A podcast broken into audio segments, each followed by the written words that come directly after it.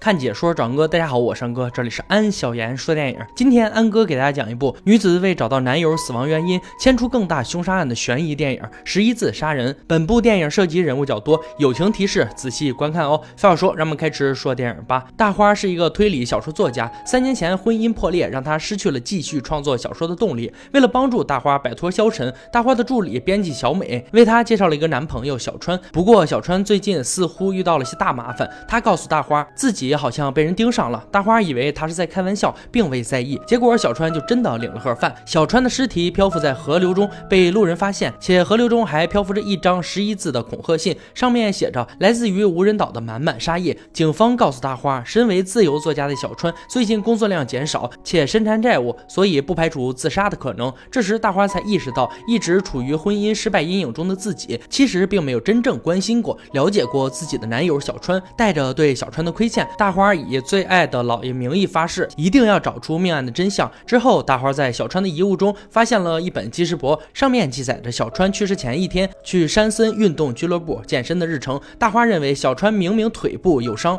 怎么会去健身呢？带着这样的疑问，大花决定带着助理小美，两人一同拜访运动俱乐部的社长山川先生。通过对社长的询问，大花了解到小川之前曾是这间俱乐部职员，案发前一天来此也只是为了同社长喝茶他叙旧。不过，大花却从与社长的对话中找到了矛盾点。当大花告诉社长小川死讯的时候，明明社长前几天才与小川见过面，可社长第一时间的回应竟然询问小川是不是病死的，这显然有悖正常的反应。这时，大花突然想到，之前小川的同事摄影师黄小姐曾与自己相约，今晚六点去他家中取可能留在小川遗物中属于他的物品，但由于在社长这里消耗了太长时间，显然大花无法按时赴约了。不过此时黄小姐却打来电话。告诉大花，之前只不过是一场误会，大花的物品并没有放在小川那儿。可等到大花回家时，却发现有人偷偷潜入他家中，盗走了一些小川的遗物。显然，小花不能确定是不是黄小姐偷了小川的遗物，但毕竟知道小川遗物在他那儿的也没有几个，所以大花还是把怀疑的重点放在了黄小姐身上。之后，通过对小川和黄小姐的上司询问，了解到小川和黄小姐过去曾是游记连载专栏的搭档，但因一年前取材时遭遇传船难而终。止了连载，小川的腿部也是那时候留下的。而一同遭遇船难的还有山森社长组织的旅游团，据说当时旅行团中还有一人因此遇难，其他人则安全的游上了一座无人小岛。大花联想到那封十一字的恐吓信中曾提到来自无人小岛的满满杀意，会不会小川的死与那起船难有关？于是大花打算前去询问黄小姐关于当年那场船难的情况，不过却发现黄小姐已经坠楼身亡了。这也让大花确认了这一系列命案一定与。那起船难有关，于是大花再次来到山森运动俱乐部，从社长的秘书长发妹那里获得当年社长组织旅行团的人员名单。大花对名单中同样是俱乐部员工，也是长发妹男友的器材维修员长发哥询问起那次船难，但长发哥表示当时生死一线，根本记不清发生什么了。直到后来才听说旅行团成员竹本遇难的消息，于是大花又对竹本的家属询问，了解到竹本是位流浪作家，同时也是位游泳健将，家属也曾质疑过旅行团其他人都可以游到无人小岛，为何淹死的却是最会游泳的竹本？而且据说竹本的尸体发现时身上还有一个酒壶，但事后却不见了。家属猜测很有可能是竹本的某任女友拿走留念了。如此看来，身为游泳健将的竹本溺水身亡，其中必有蹊跷。若这一系列的命案主轴都是为了给竹本的死复仇，那么那个凶手就是必然知晓当年船难真相的人，甚至凶手就可能是遭遇那场船难旅行团中的某人。大花大胆猜测，那份旅行团名。中名叫大双的女生，可能就是拿走酒壶的主本女友。可之后，大花始终联系不上这位大双。而在大花调查期间，旅行团名单中名叫板上峰的演员跌落站台，被列车碾压致死。同时，大花也收到一封警告信，是凶手向大花发出的最后通牒。信中扬言，若大花再不收手调查，就会杀了他。大花不愿意就此罢手，他找到社长的女儿，同样遭遇那场船难的盲人由美。由美告诉大花，那场船难中，她一度失去意识，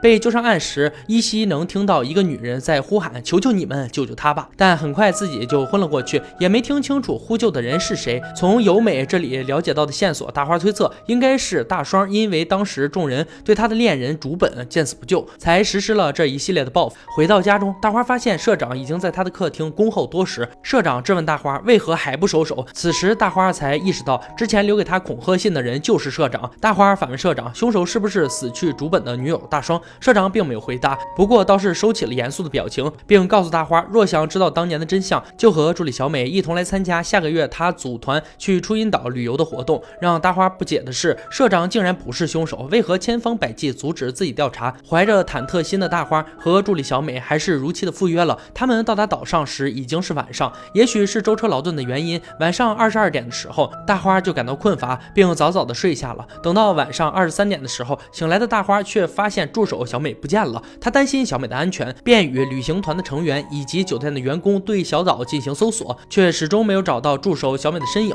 直到天亮以后，大花和社长才在山崖下找到了小美的尸体。大花认为助手小美是被谋杀的，但警方并不这么认为。根据大花证词，二十二点之前，小美一直在房间内，而二十二点三十分，社长等人一直在大厅聊天，并未看到大花的助手小美离开酒店，也就意味着小美是二十二点至二十二点三十分之间离开的酒店。可这段时间，社长等人在房间内打麻将，而维修工长发哥和女友社长秘书长发妹在二十二点的时候被酒店服务生带去楼顶看星星了。大花回忆起晚上二十一点四十分的时候，小美曾看到长发妹走出酒店，对此长发妹表示自己只是出去闲逛，十分钟就回来了。因此大家都有不在场证明，所以唯一可以解释的就是小美是失足坠崖身亡的。回程的路上，社长的女儿由美告诉大花，晚上二十一点多，秘书长发妹走出酒店后，酒店入口大门应该还开过两次，因为那时他坐在大厅里，感受到有风吹了进来，而且最后一次大门开的时候，他还闻到了一股烟味儿。大花马上意识到，他们之中只有长发哥抽烟，也就意味着长发哥在二十二点之前也曾走出过酒店。但这条线索并不能改变所有人不在场证明。回到家的大花翻看助手小美的遗物时，赫然发现一个酒壶，并在酒壶里发现了一张纸条。通过纸条上的信息，大花意识到这个酒壶就是主本的遗物。同时，大花也知晓了整个案件的真相。大花找到了秘书长发妹，表示自己在主本的遗物中发现了一张纸条，不同于之前长发妹给自己的旅行团名单。那张纸条上主本记录的那次遭遇船难的人名单中并没有大双，但却出现了长发妹的名字。而主本还记录，最后登上无人岛的人是长发妹的男友长发哥。这也就意味着当年主本也安全登上了无人小岛。作为流浪作家的他，还记录了发生那的一切，为以后作品创作积累素材。所以主本真正死因根本不是溺毙身亡。于是长发妹只好坦诚了，当年大家游到无人岛的时候，只有男友长发哥下落不明。她苦求众人救救她的男友长发哥，可众人都见死不救，只有竹本答应救援。但竹本有个要求，那就是在救上长发哥之后，长发妹要为他做一次大保健。面对竹本趁火打劫以及众人的见死不救，长发妹只能无奈答应了淫贼竹本的要求。在救上男友长发哥之后，长发妹也履行了承诺。但意犹未尽的竹本还要和长发妹再来一次的时候，被长发哥撞见。争斗过程中，淫贼主本后脑勺着地，重度昏迷。在山森社长检查竹本尸体后，谎称竹本已经死亡，让大家一起埋葬了竹本。其实竹本当时并没有死，只是重度昏迷了。那山森社长为什么要这样做呢？因为山森社长作为社会有头有脸的人物，担心竹本日后会将这段遭遇写成书，造成自己见死不救的负面形象，一定还会遭到社会上那些站在道德制高点上民众的抨击，因此他才做出了不救竹本的决定。这也解释了为何社长一直百般阻挠大花对于当年船难真项调查。大花表示，对于之前助理小美的遇难，社长女儿由美曾说过，二十二点之前先后有三人离开过酒店，第一位是长发妹，最后一位是长发哥。那么第二位会是谁呢？而当自己知道小美就是主本的女友时，回想起当时大家的证词，才意识到原来自己的证词才是最不可靠的。大花表示，助理小美就是这一系列命案的真凶，小美做的这一切都是为了给男友山本报仇。当时小美看到长发妹走出酒店，打算尾随行凶报仇时，将闹钟调快了三十分钟，然后在橙汁中放了安眠药，让自己误以为睡觉的时间是二十二点。如此一来，大花就可以为小美提供不在场证明。而第二位走出酒店的人就是小美。长发妹坦诚，演员板上峰卧轨遭到杀害后，山森社长就查到了小美曾做过主本的编辑。那时社长就怀疑小美就是凶手，只不过不清楚大花是不是小美的同谋。直到得知大花怀疑凶手是大双时，才意识到大花对于案件其实知之甚少，并非。非帮凶，因此才会邀请大花和小美去出音岛，方便引出真凶。由于长发妹对小美早有提防，在小美打算把她推下山崖的时候，才会被尾随而来的长发哥及时制止。只是不幸的是，争斗中长发哥又失手将小美推下了山崖。只能说长发哥的失手次数太多了，连着两次失手。第一次失手让竹本重伤，第二次失手让小美坠崖。故事呢到这里就结束了。十一字杀人人物较多，对于观众理解可能不太方便，安哥就用通俗易懂的名字代替了。当然，就算看完安哥解说，有些小伙伴应该也有点难理解剧情。下面安哥给大家简短叙述一下：